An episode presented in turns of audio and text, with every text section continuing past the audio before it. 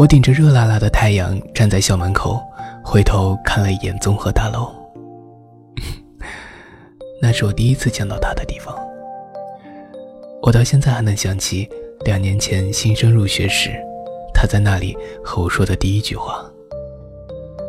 他说：“学妹，东西这么多，我帮你拎吧。”我还没来得及拒绝，他就接过了我那个崭新的明黄色的行李箱，问我：“你住哪栋？”我默默地跟在他身后，小声回答：“十三栋。”没有电影和小说里写的那些搭讪桥段，他提着我的行李箱放在十三栋女生宿舍前，只对我说了一声：“没想到你人小小个儿，力气还挺大的啊，行李箱还挺沉的。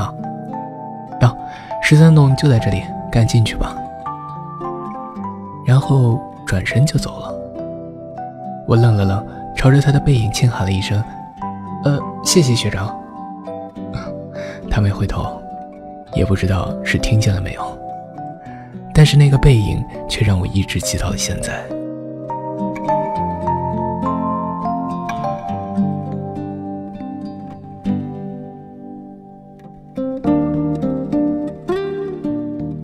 第二次见到他是在社团招新的时候，他坐在电台的招新帐篷里，低头统计着什么。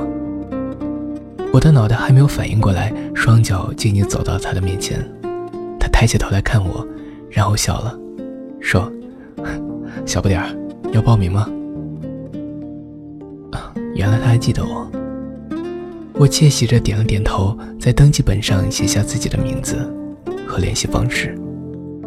他接过本子看了一眼，说：“陆长安，长安，这名字真好听，让我想起了《鸿福夜奔》里的一句情话。”哎你看过这本书吗？我望着他摇了摇头，他就没有再往下说了。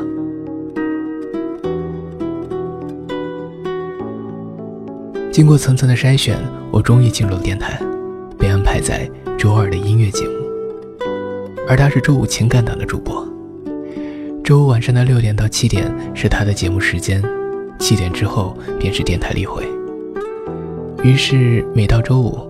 我总会早早的到电台，然后趴在门口的栏杆上，听到他的声音遍布校园的每一个角落。雨天时，滴落在清澈的小溪中；晴天时，照耀在娇嫩的花瓣上。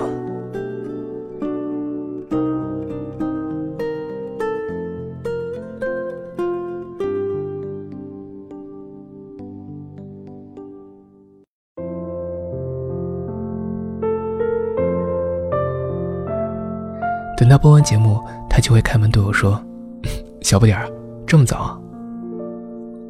而我也会笑着点点头。可那天，他都对我说了一句：“嗯，听说你文笔不错，要不要给我们节目写点故事啊？”结果自然是我答应了他。即使是每晚熬着夜，趴在电脑前码字到睡去，我也不曾有过一丝的疲倦。因为节目播出时，他总会在说完自己的名字之后，念我的名字，温和的、轻柔的、软软的摩挲着我的心。主播十月，作者陆长安。两个名字被他一起念出来，就仿佛有了一种莫名的联系，让人倏地怦然心动。我以为我可以一直这样默默的喜欢他，不让任何人知道。悄悄地收藏起他的一言一语，说话时突然笑起来的模样，看稿时微微皱眉的小动作。但是，似乎就连这样都不可以呢。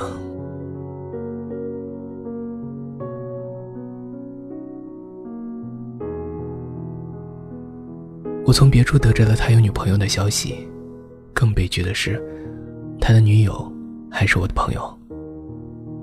终于。他在朋友圈晒出了他们的合影，照片上的他们都很幸福。我看过一眼之后，就再也不敢点开了。我的心上如同狠狠地被划了一刀，血流不止，却不能碰触，只能任他一抽一抽的疼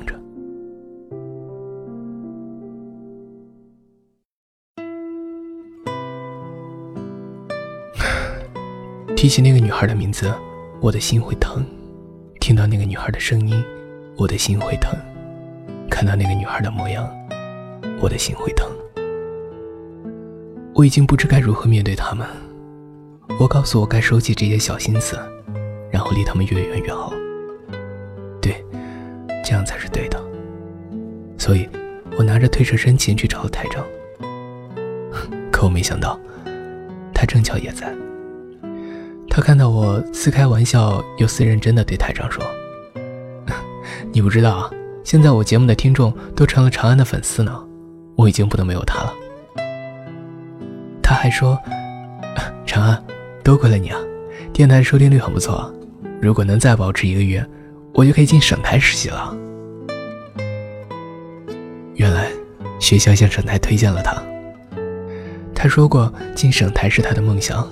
他不想接受家里的安排，想留在这座城市，做他爱做的工作，娶他心爱的人，过他想要的生活。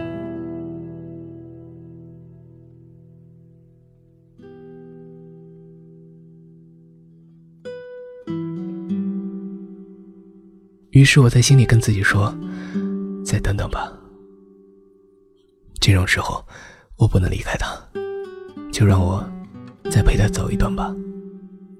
就一小段。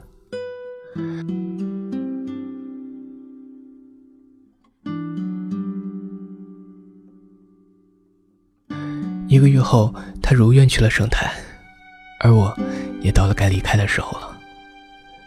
正是大二期末考试最后一门结束的时候，我提早半个小时出了考场，拖着被我磕碰的不行的明黄色的行李箱，离开了学校，离开了这座城市。再见了，我心爱的少年。我没有勇气留在这里，我害怕在这座城市里遇见他，但我更害怕在这座城市里思念他。所以我转校了，去了一个离他很远的地方。在我离开以后，不知道他会不会有一丁点的失落，他会不会偶尔想起我，他会不会记得曾经有一个姑娘。为他写过许多许多的故事，他会不会无意读写那些故事时，发现故事里的每一个男主角都有他的影子？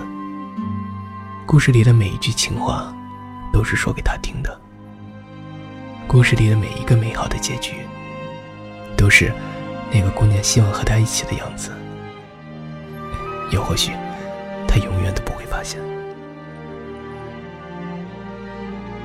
临走时。我把红拂夜奔作为离别礼物，放在了他的寝室楼下。在扉页上，我留下了一句话，作为最初也是最后的告白吧。那是红拂夜奔里的一句话，只是名字换成了他。